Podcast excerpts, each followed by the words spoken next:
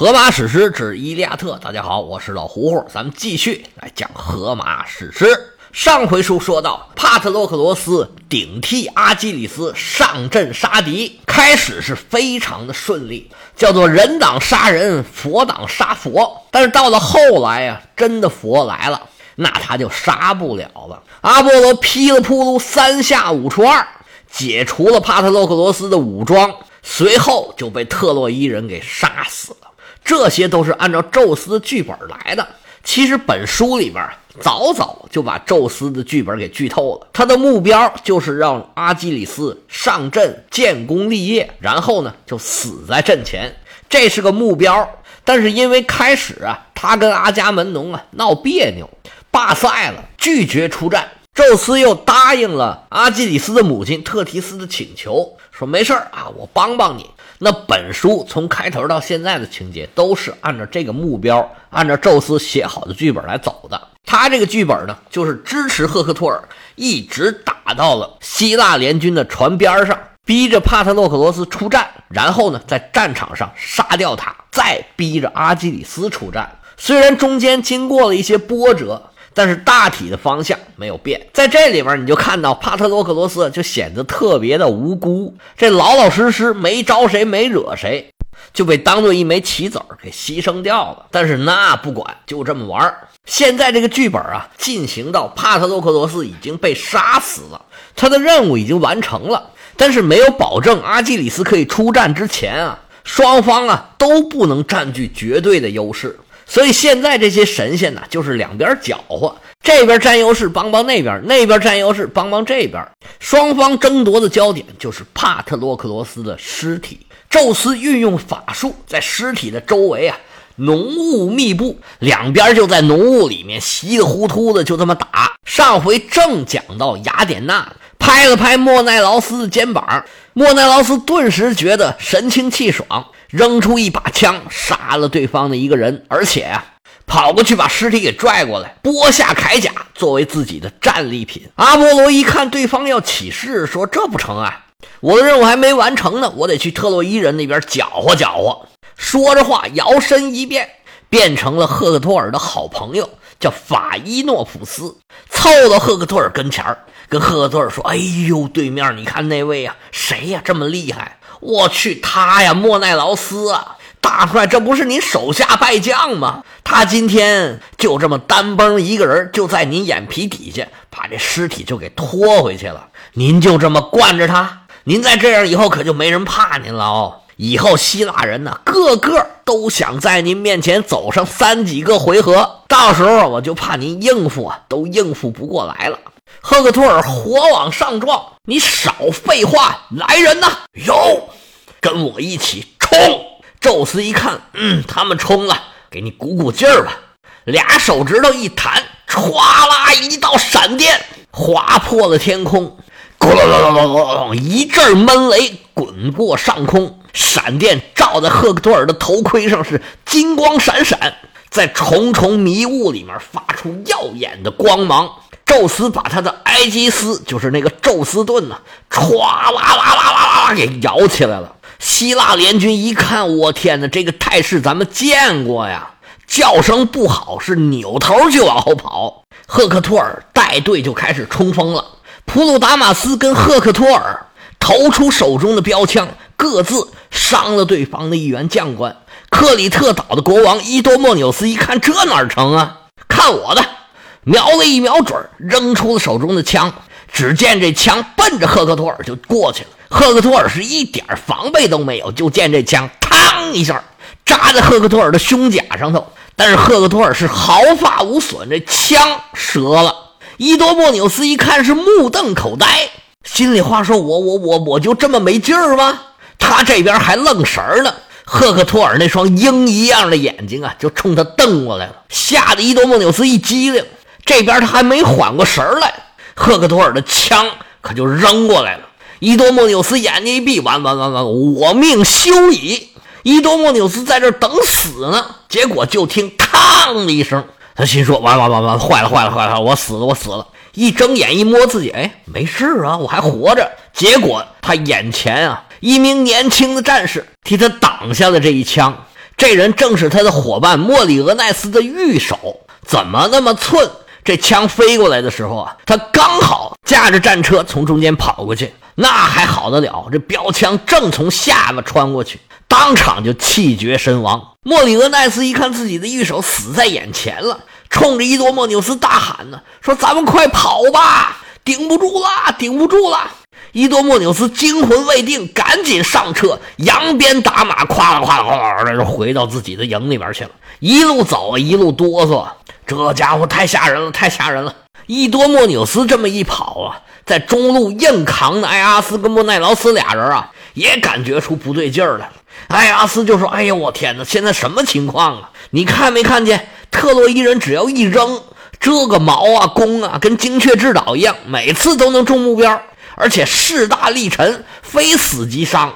你再看看咱们扔那枪，你看看，你看看，绵软无力，要不就扎不着，扎着也没事儿。这个仗可怎么打呀？咱俩得想想办法啊！这么硬扛也不是回事儿啊。莫奈劳斯说：“你是说我们撤吗？现在要是往后一退，这尸体可就被他们抢走了。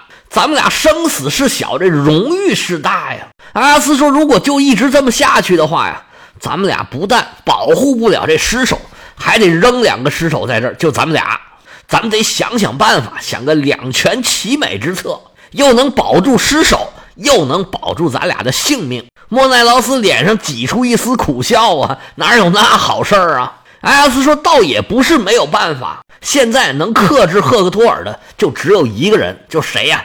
阿基里斯啊！”莫奈劳斯如梦初醒：“是啊，咱把他找的不就完了吗？”他看见他的小帕死在这儿这么惨，必然是大开杀戒呀！只要他一到，这尸首必然能帮我们抢回去。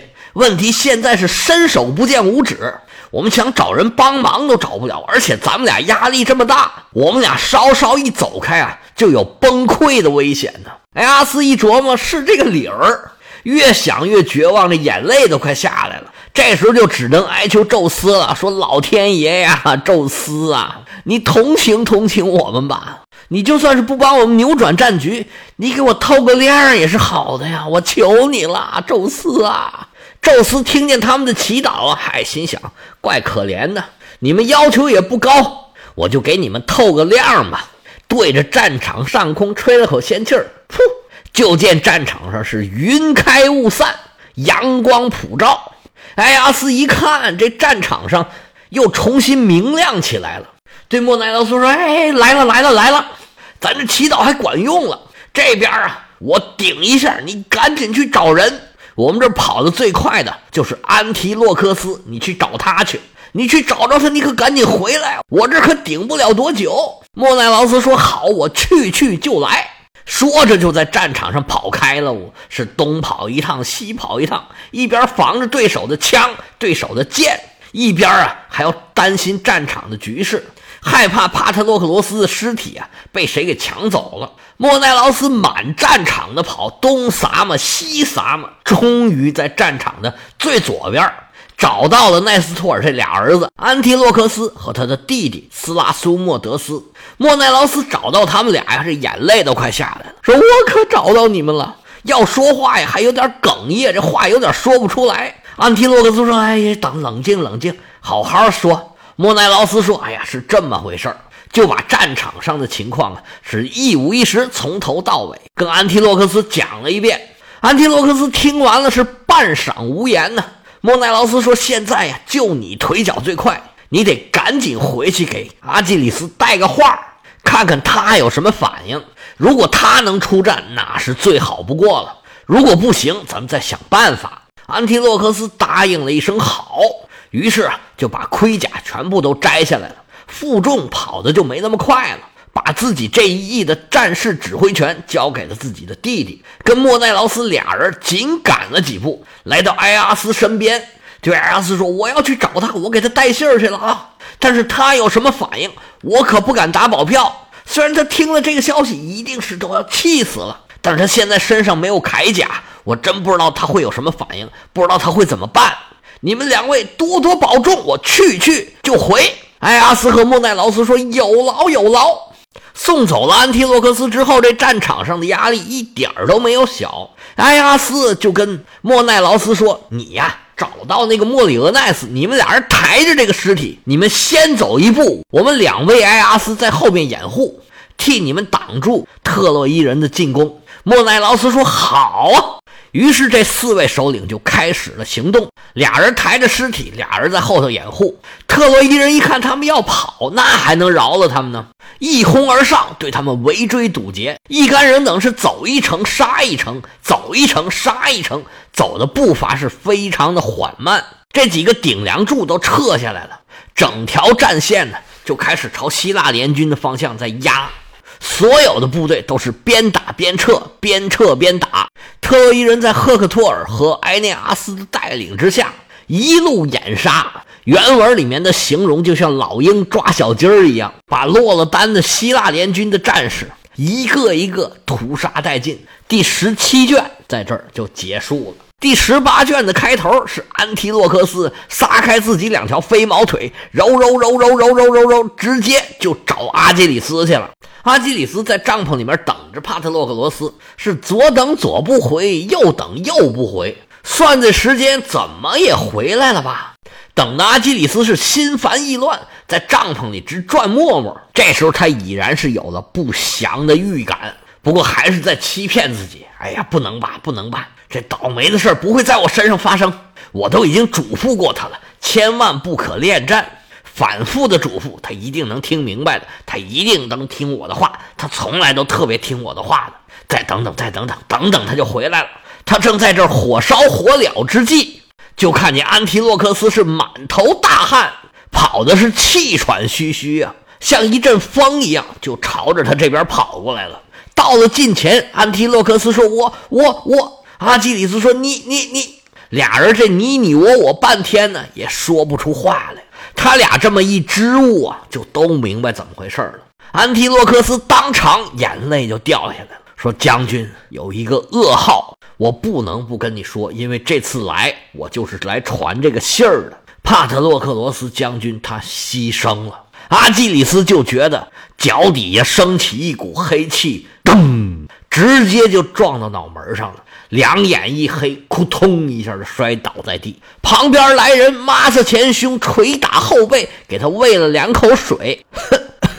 阿基里斯咳嗽两声，终于悠悠转醒，张嘴便问：“说帕特洛克罗斯，他他他如何了？”这个时候，两个眼睛这眼泪就止不住的哗哗的往外流啊！安提洛克斯不得不从头到尾把这件事儿啊。原原本本的跟阿基里斯说了一遍，阿基里斯这时候是痛彻心扉呀，做出各种疯狂的举动。原文写他十指勾屈，抓起地上的污秽，洒抹在自己的头脸，脏浊了俊美的相貌。灰黑的沉默纷落在洁净的衬衣上，他横躺在地，偌大的身躯卧盖着一片泥尘。抓脚和污损着自己的头发，带着揪心的悲痛，他和帕特洛克罗斯俘获的女仆们哭叫着冲出营棚，围绕在骁勇的阿基里斯身边，全部扬起双手击打自己的胸脯，腿脚酥软。安提洛克斯和他一起悲悼，泪水倾注，握住他的双手，悲痛搅扰着高贵的心房，担心勇士。会用铁的锋刃稳静自尽。这时候，其他人是完全无能为力，只能看着他在这儿悲痛欲绝，只是防着他，千万不要让他拿着刀剑自刎。阿基里斯是悲痛欲绝，仰天长啸啊！他这么一叫啊，别人还好说，可惊动了他的母亲，听到自己的儿子这么伤心呢。正在海底陪着自己父亲的特提斯也不禁悲从中来，嗷嗷一声就哭出来了。他这么一哭，把其他的海仙女都给吓坏了。哟，我姐姐这是怎么了？全都从各处跑来，聚集到了父亲的身边。海洋老人聂柔斯啊，在这里面好像没有发现他有什么法力，但是有一样特别厉害，就是生育能力特别强。这里面列出有名字的海仙女儿啊，三四十个。后面还说，以及其他生活在海底的聂柔斯的女儿们，全是女儿，一个儿子也没有。